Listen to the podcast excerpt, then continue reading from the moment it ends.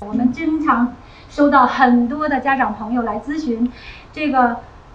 他要报这个大学了，对吧？嗯那你说他是选择这个专业重要呢，还是选择大学排名重要呢？呃，兴趣重要。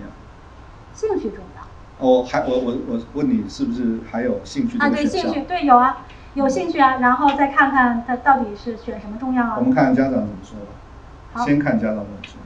啊，其实你看我们家长都挺理性的，嗯，填问卷的时候都非常理性，但是填完问卷就就已经不理性了。你看他家们长说什认么？家长认为综合能力最重要啊，就是什么意思？就是是说说他那个认为孩子要找好工作，对吧？哦你将来哦选大哪些因学素，啊嗯学了东西要找好工作，什么最重要啊？肯定是综合这能是力对最的，重这要。不可能错，对，因为这个没有指导意义，综合能力，呃，所以看第二项还是他的真心啊的，就是学历，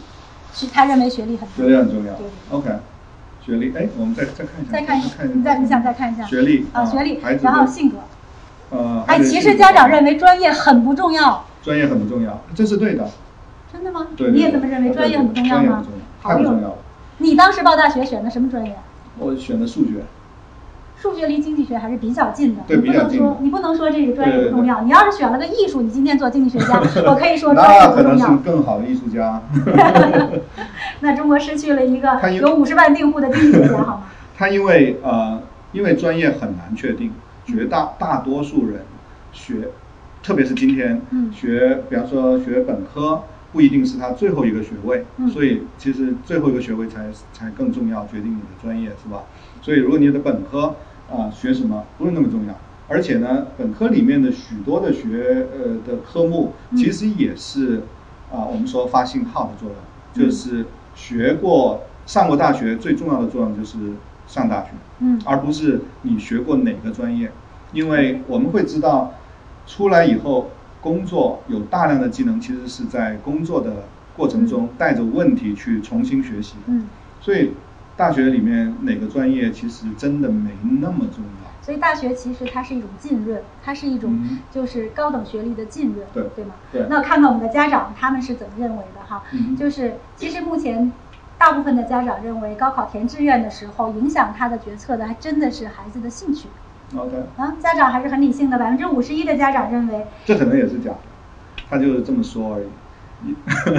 因所以为因为首先因为那个小孩的兴趣是什么，大多数报大学志愿的时候，他根本不知道自己什么兴趣，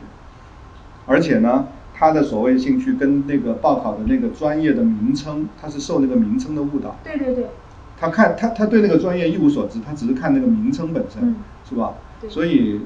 那个学什么的不知道，将来出来工作是做什么的也不知道也不太知道，所以他的兴趣在哪里，其实也不太知道。所以你知道吗？就是我们现在不仅是在基础教育阶段，在高中阶段都缺了非常重要的一些课程，比如说就是生涯规划课程和学涯规划课程。嗯生涯规划课程呢，就是让孩子能够知道什么职业以及这个职业背后它意味着什么，也就是说他将来到底是干嘛的。对，那么这类课程呢，我们真爱梦想现在已经推出了，就是职业与人生，它是一个初中版的课初程，中梦版想哎，初中版的梦想课程，但对高中高一的这个学生也是适用的。嗯但更重要的是，就是当你了解了这个职业之后，其实对你并不知道这个职业背后这个大学里面的专业是什么关系，它是怎么对匹配的。对所以其实还是缺了一个学涯规划，甚至是一个大学专业解读。对，这个课程其实应该说是高中阶段有强烈诉求的，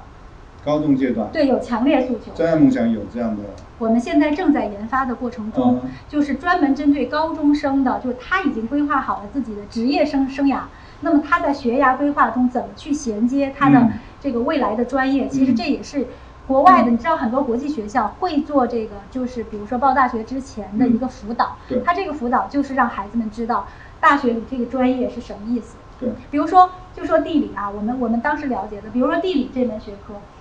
到了大学的地理和我们在中就是中学阶段学的地理根本就不是一回事儿，根本不是一回事，根本不是一回事儿。所以到了大学以后，他才看这地理原来是人文地理的概念，就是跟他在中学那背这个什么等高等等高线呐、等降水线呢，根本不是一回事儿，学的不是这个东西，对。对，对吧我？觉得这个生叫什么生涯生涯规划和生学涯涯规划，生涯规划和学涯规划课程非常重要，太嗯太重要了。因为你上这个课程的时间可能就是一天、两天或者一个学期，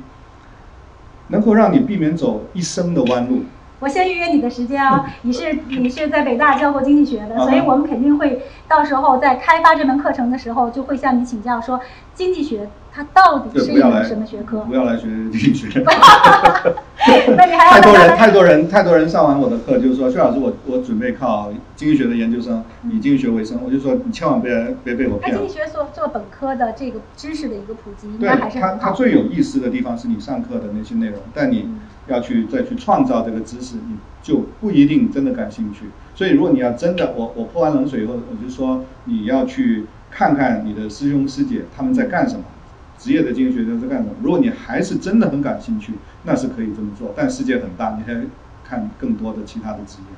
你看，你现在作为经济学家，肯定就给很多人树立了榜样，人家觉得说，哎，我学经济学可以像薛兆丰一样嘛，对吧？可以活得这么潇洒嗯。那你这个是一个很好的这个为经济学代言的人呢，所以我不你会的，我不会的。 好，下次要 好好采访你一下我不会哈的嗯。那我们来看一看，就是很多家长呢，他到底认为今天他的孩子在学校里学的这些知识，能不能够让孩子适应未来的这个 OK 社会？